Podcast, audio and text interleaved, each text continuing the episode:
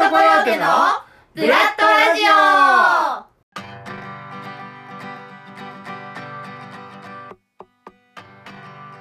オ。皆さんこんにちは。この番組はブラッドコヨーテ劇団員の上子たまみがゆるっとお送りするラジオ番組です。では早速行ってみましょう。上子たまみのつれづれ BGM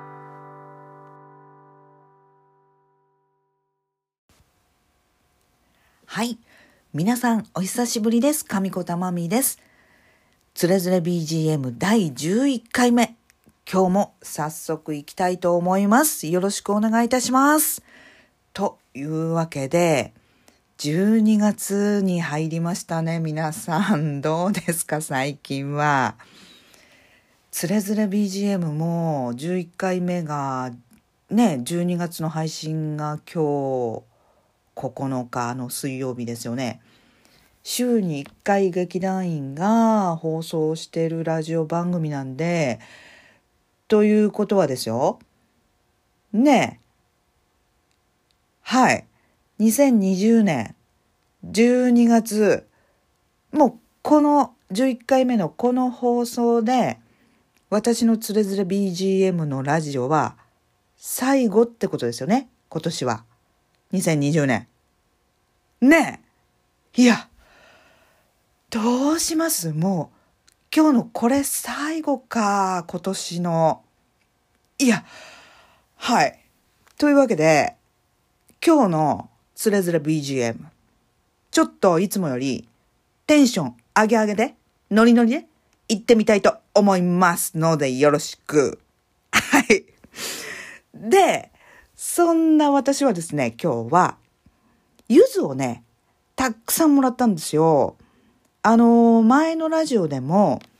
よくジャムを作るっていう話をねしてたかなと思うんですけど聞いていてくださった人は覚えてくれていますでしょうか でまあ今日は柚子をたくさんもらったんでもうこれはジャムを作ろうということで今日はねちょっと家でゆっくりとジャムを作っていましたなのでもうね手のひらが、手のひらがもうすでに筋肉痛です。あの、親指のね、下の方、こう押すと、すごい痛いみたいな状態になってるんですけど、ま、まあラジオはね、全然問題ないんで大丈夫なんですけど、あの、ジャムってね、この、作業的には煮詰めるだけなんで簡単なんですけど、何が大変かって、その下準備ですよね。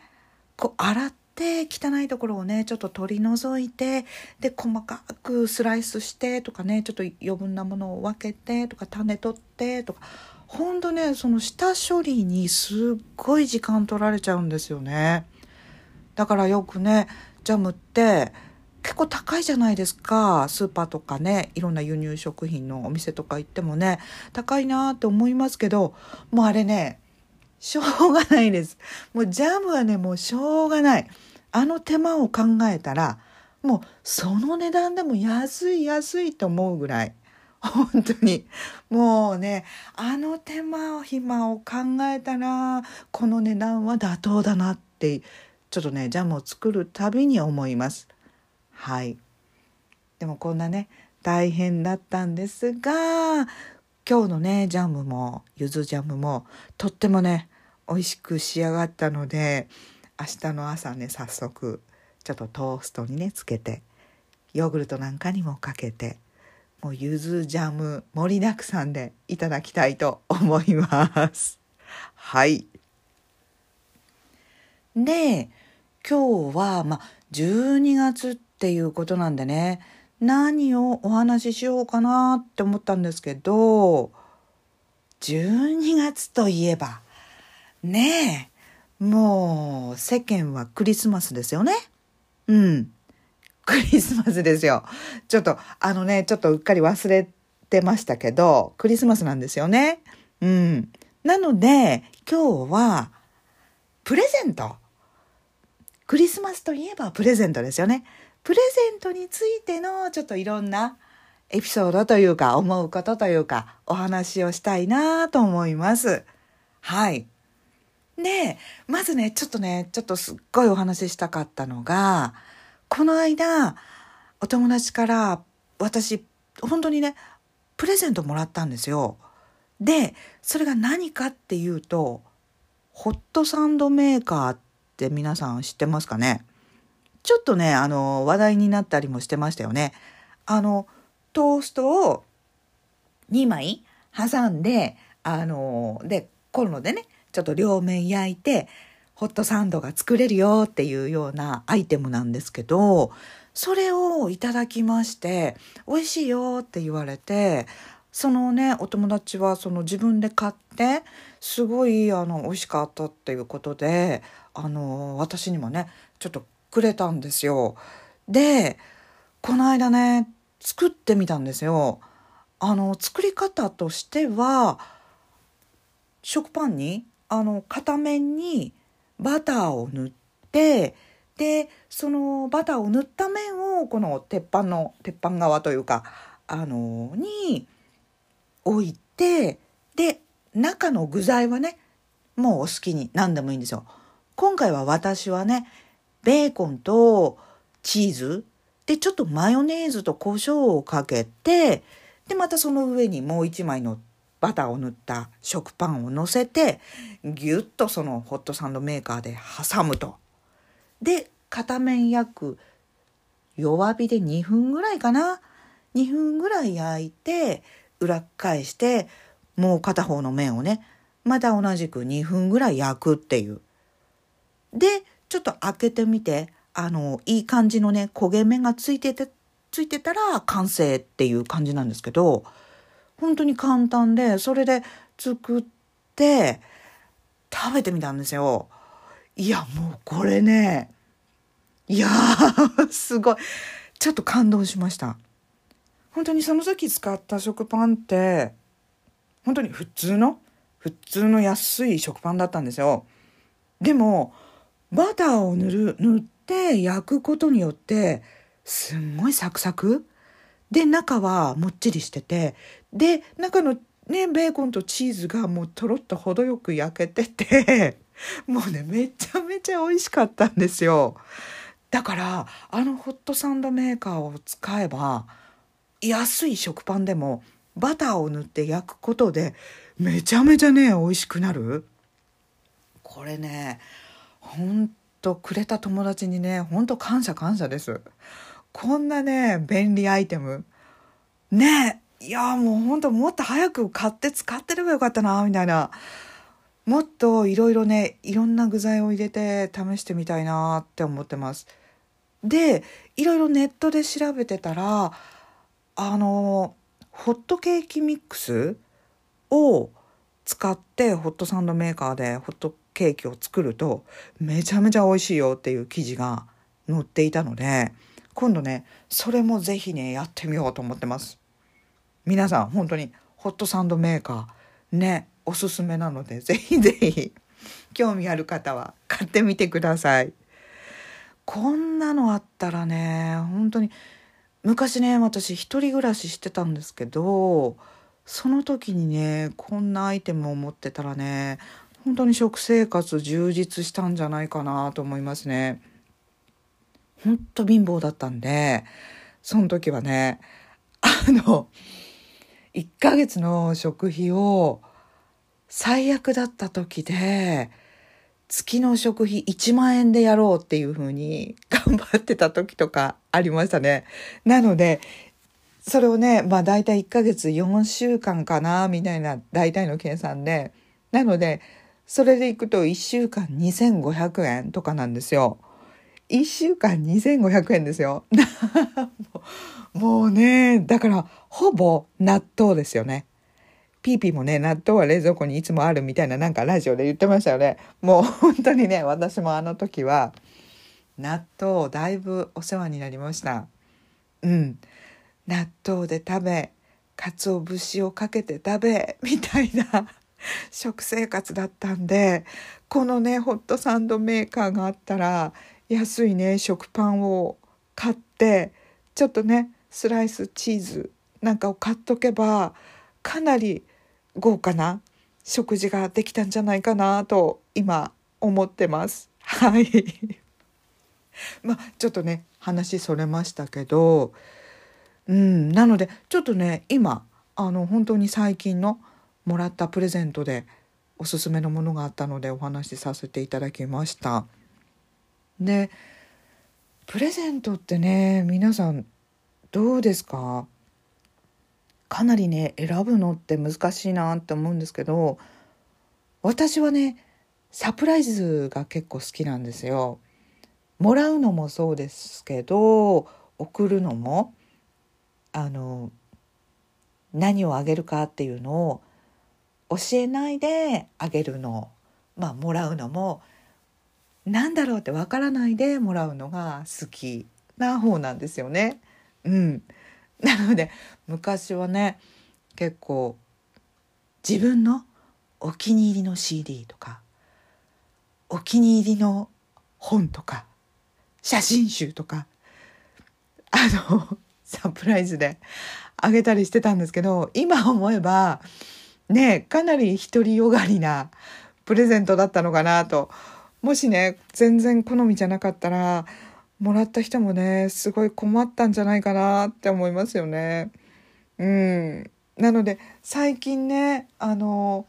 ちょっと本当にちょっと意見を聞いて何が欲しいとか聞いてプレゼントはあげた方がいいのかもしれないななんて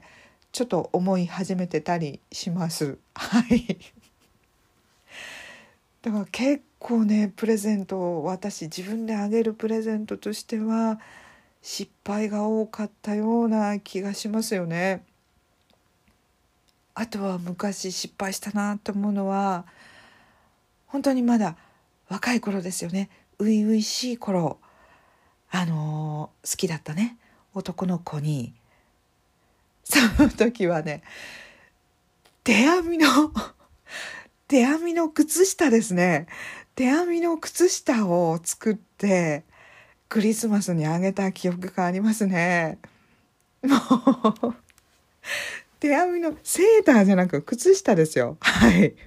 で、あげて、まあ、受け取ってもらったんですけど、感想はね、これ洗濯、毛糸って洗濯できないじゃんみたいな言われた記憶があって、あ、確かにそうだよね、みたいな。靴下だしね、洗濯したいよね、みたいな。あれも失敗しましたよね。はい。うんうん。なので皆さんはどうですか？プレゼント選ぶ時だいぶ悩まれたりしてませんか？でも私ねプレゼントって何が好きかってあの選んでる時この人にプレゼントをあげようとかこのねあのこれあげたら喜ぶんじゃないかなみたいなことで商品をあげるものを考えてる時とかあのお店でねいろいろ探してる時あこんなのが合うんじゃないかなとか、まあ、それもまあ私のまあそうね。私のまあ想像の範囲なんですけど、まあ、今までこうお話とかをしてた中であこんなの好きなんだなとか興味あるんだなとかいう記憶を手繰り寄せて自分で想像してあこんなの送ったら喜びそうだなみたいなの選んでる時がやっぱりすっごい楽しいになって思いますね。うんうん、でその商品に合わせて私ねラッピングとかもするのが好きで結構リボンとか包装紙とか紙袋とか気に入ったのがあるとねついつい買っちゃうんですけどそれをあの あの買ってきた商品をねあこれにはこんな包装紙でこんなリボンで結んだら可愛いんじゃないかなとかあのポストカードをねつけてメッセージをつけたりとかそういう作業もすっごい好きで。それもそのあげる人のイメージとか好みに合わせて全部選んであの作るのがね大好きなんですよ。でうんそうだなだからねなんかその気持ちがねあの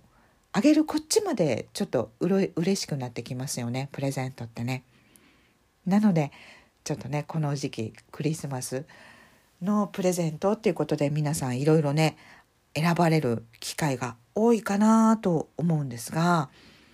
是非ね送る方も送られる方もすごいワクワク嬉しい気持ちになる季節なので皆さん素敵なねプレゼントを探してください。私もねクリスマスプレゼントまあまだ、ね、何にも考えてなかったんですけどちょっといろいろね探してみたいなっていう気になってきました。話していて。はい。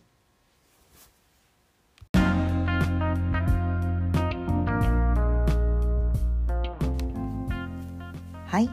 というわけで今日のつれづれ BGM 皆さんいかがだったでしょうか？ね最初に「ノリノリ上げ上げで今日は行くぜよろしく」みたいなこと言ってたんですけどだんだんスローダウンしてきましたよね。もうどうしてもねやっぱり持って生まれたこのテンポリズムっていうのはね恐るべしですね。どうしてもこの、うん、のんびりした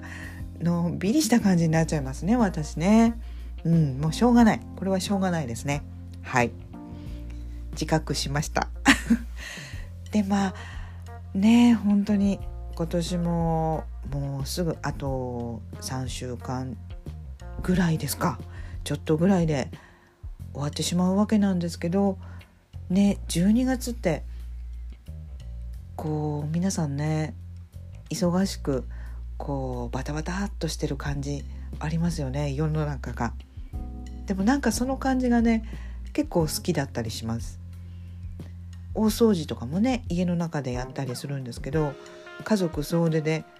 大掃除ってなんか大変なんですけどなんかちょっと楽しいなみたいな。作業はね本当に「はあ疲れる」みたいな。思うんですけどなんかそのみんなでみんなで掃除してるみんなで一緒にやってるっていうのがなんか楽しいなこの時期のあのイベントって言ったらあれですけどなんかそんな感じがして私は結構好きですね。うん、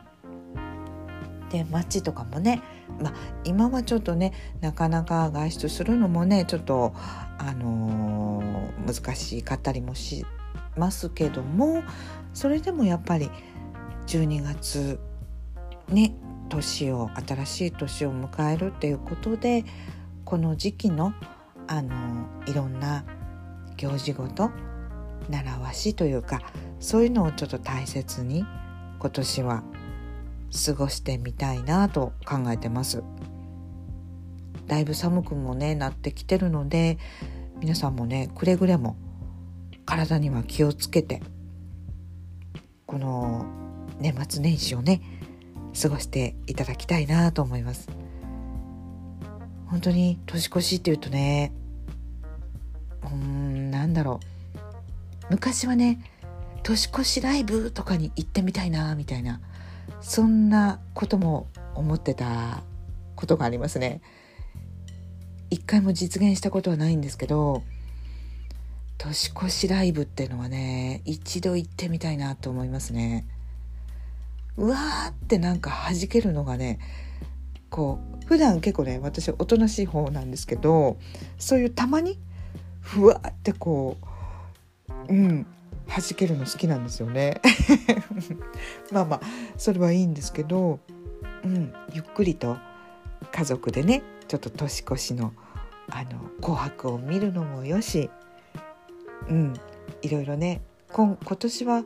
オンラインでのね年越しライブ配信とかもたくさんねあるようなのでそんなのも見て過ごす方も多いんじゃないかな。うん私もちょっとちょっと興味はありますけどでも本当に皆さんねそれぞれゆっくりとあの素敵な年越しをしていただければいいなと願っております。本当にねこう1年間約1年間ラジオをやってきましたけど本当に勉強になります。こう録音した後ね自分で全部聞き直すんですよ。そうするとすごくね自分の話し方というか癖が分かってあこういう言い方良くないなこすごく分かりづらいなと聞きづらいなっていうところとかが分かってすごく勉強になりました。まあそれがねあのな直せているかっていうとまだまだなところがたくさんあるんですけど来年はねもっとこうちょっと語彙力を高めたいなと思ってます。それにはやっぱりたくさん本を読まないとダメですよね。最近あんまりね本を読むことが少なくなってたのでちょっといろんな言葉の知識を増やしたいなと思うのであこういうことを言いたいっていうピンポイントのねこの表現できる言葉ってのがあると思うんですよ。それがやっぱりねポンと出てこないのでどうしても「えっとあの」とか「面白い」とか「すごい」とか「うわ」とか「いい」とかそんな表現ばっかりになっちゃうんでこううまいねピンポイントでお伝えできる表現方法っていうのを身につけたいなと来年ははい目標にしたいなと思ってますこんな拙いラジオ番組でしたが今年ね1年聞いてくださって本当にありがとうございます。また来年もよろしくお願いいたします。来週はねピーピーの P レディー GO です。ピーピーはね本当に聞きやすくてラジオ本当に上手だなって毎回ね思います。今回もね本当に弾けた面白い投稿してくれるんじゃないかなと私も楽しみにしてるので皆さんそちらもねぜひぜひ聞いてみてください。それではありがとうございました。良いお年を。